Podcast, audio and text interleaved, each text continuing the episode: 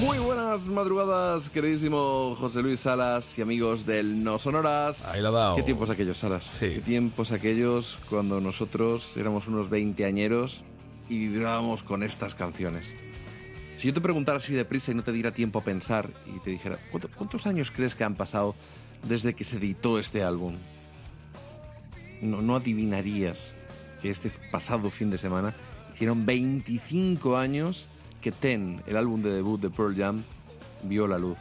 Esa banda que, se fundó cuando murió pues Andrew Wood, el cantante de Mother Love Bone. Allí estaban Jeff Ament y Stone Gossard y se quedaron huérfanos, se quedaron sin un amigo. Eh, Chris Cornell se quedó sin compañero de piso, el compañero de Soundgarden. Y juntos le hicieron un homenaje, Temple of the Dog. Pero es otra historia de la que hablaremos pronto y que en Rock and Roll Animal, para celebrar el 25 aniversario de estos dos discos, vamos a hacer un, programa, un programa especial, un programa con el que vamos a vibrar.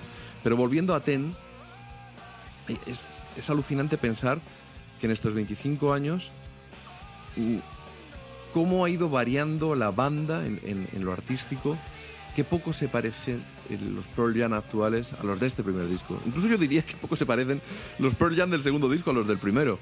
Y es que soy de, los- de la teoría, llámame un poquito malo si quieres, voy a soltar una pequeña maldad, y es probable que me empiecen a odiar un poquito los auténticos fans de Pearl Jam. Eh, Eddie Vedder llegó cuando el disco estaba prácticamente hecho, y Eddie Vedder puso las letras de este disco. Para mí, cuando Eddie Vedder empezó a componer, los Pearl Jam empezaron a ser los verdaderos Pearl Jam, pero dejaron de ser los de Ten. Y yo al final eh, a Eddie Vedder le he puesto un, un mote un poco, un poco cariñoso. El hombre que susurraba a las ovejas y las acabó durmiendo.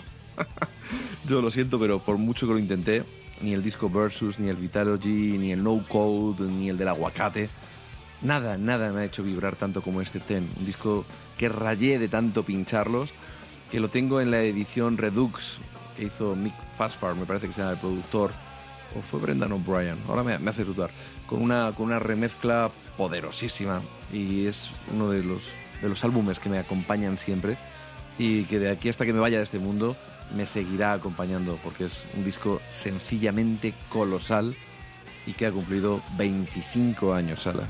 Qué- Guau. Qué, mayores somos. Sí. Puñetero. Disfrutadlo. Este Even Flow es uno de esos pelotazos. Nos escuchamos mañana.